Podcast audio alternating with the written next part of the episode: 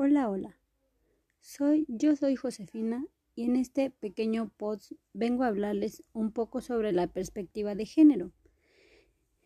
En esta perspectiva ayuda a comprender más profundamente tanto la vida de las mujeres como la de los hombres y las relaciones que se dan entre ambos. De acuerdo con la Ley General para la Igualdad entre Mujeres y Hombres, la perspectiva de género se refiere a la metodología de género y los mecanismos que permiten identificar, cuestionar, valorar la discriminación y desigualdad en exclusión de las mujeres. Cuando hablamos de perspectiva de género, se hace alusión a una herramienta conceptual que busca mostrar que las diferencias entre hombres y mujeres se dan no solo por su determinación biológica, sino también por las diferencias culturales asignadas a los seres humanos. Al, al analizar alguna situación desde la perspectiva de género, permite entender que la vida de mujeres y hombres pueda modificarse en la medida en que no está naturalmente determinada, este enfoque cuestiona los estereotipos con que somos educados y abre la posibilidad de elaborar nuevos contenidos de socialización y realización entre los seres humanos. El ejemplo de esta perspectiva plantea la necesidad de solucionar los desequilibrios que existen entre mujeres y hombres mediante acciones, por ejemplo, como, como actividades políticas para ambos sexos, la valoración de los distintos trabajos que realizan mujeres y hombres, la modificación de las estructuras sociales, los mecanismos, las reglas, prácticas y valores que producen la desigualdad, el fortalecimiento del, del poder de gestión y decisión de las mujeres. El trabajo, la salud y la educación son ámbitos en los que se puede aplicar la perspectiva de género, ya que en el trabajo existen desigualdad en, en cuanto al salario o al acceso de puestos directivos, que en, en esos casos le da más preferencia a los hombres. En la educación, las escuelas pueden ser uno de los elementos para educar a las futuras generaciones en igualdad de género, de forma que se corrija cualquier tipo de desigualdad social. En conclusión, la perspectiva de género propone y permite el análisis profundo de relaciones sociales entre hombres y mujeres.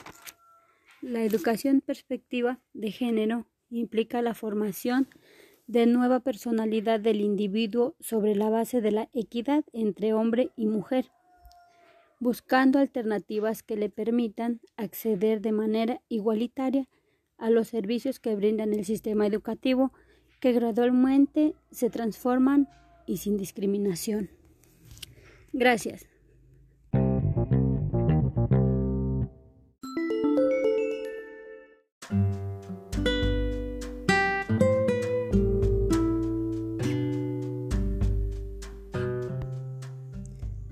Hola, en esta ocasión les vengo a hablar de metas educativas para el siglo XXI en mi contexto.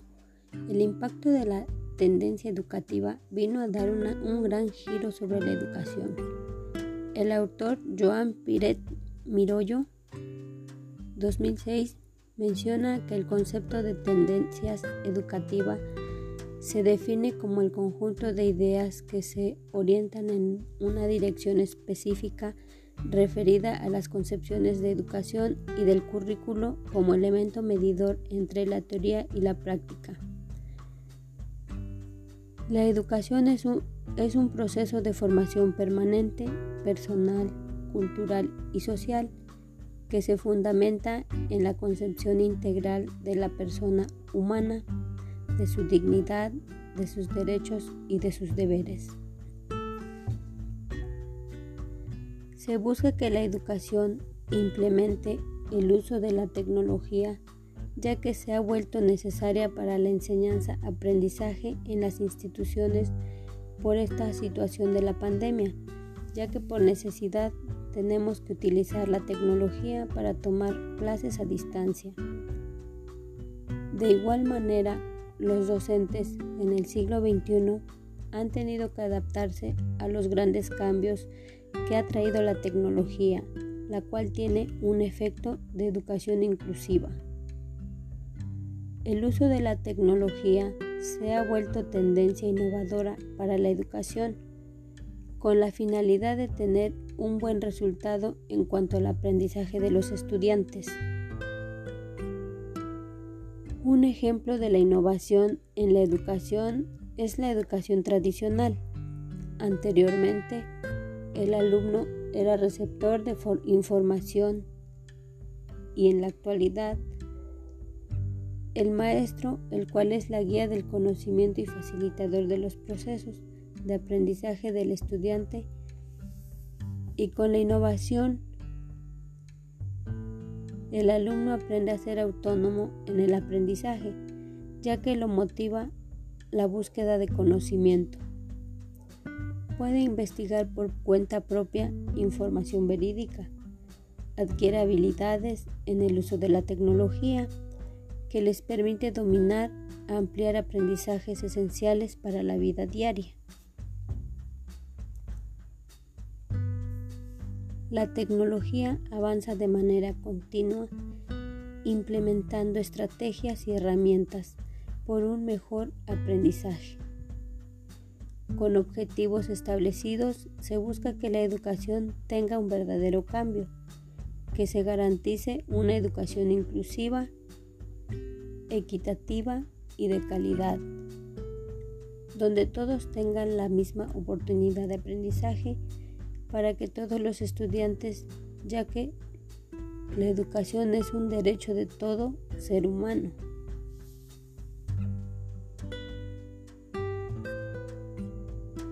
Por otro lado, estas tendencias educativas no siempre impactan de manera favorable ya que existen diferentes dificultades en el alumnado, ya que un cierto porcentaje de la población educativa no cuenta con las diferentes posibilidades de adquirir una herramienta tecnológica como tablet, teléfono celular o computadora, y las necesidades se hacen notar.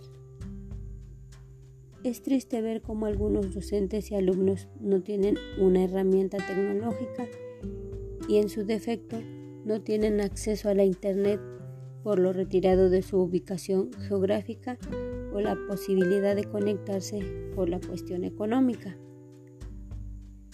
En esta civilización, la tecnología es un medio activo que genera interacción entre las personas para que el, para que el conocimiento y un sistema educativo en los sistemas pedagógicos de manera formal e informal. La educación es un paso a la innovación.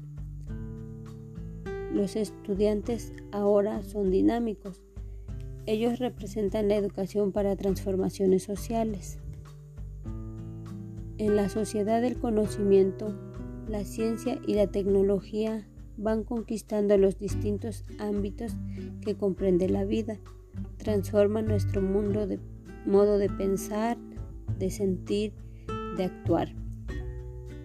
La tecnología y las telecomunicaciones cambiarán la forma de vivir, de trabajar, de vender, de producir, de comunicarnos, de comprar.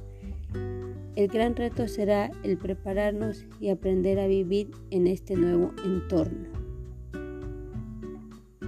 Gracias.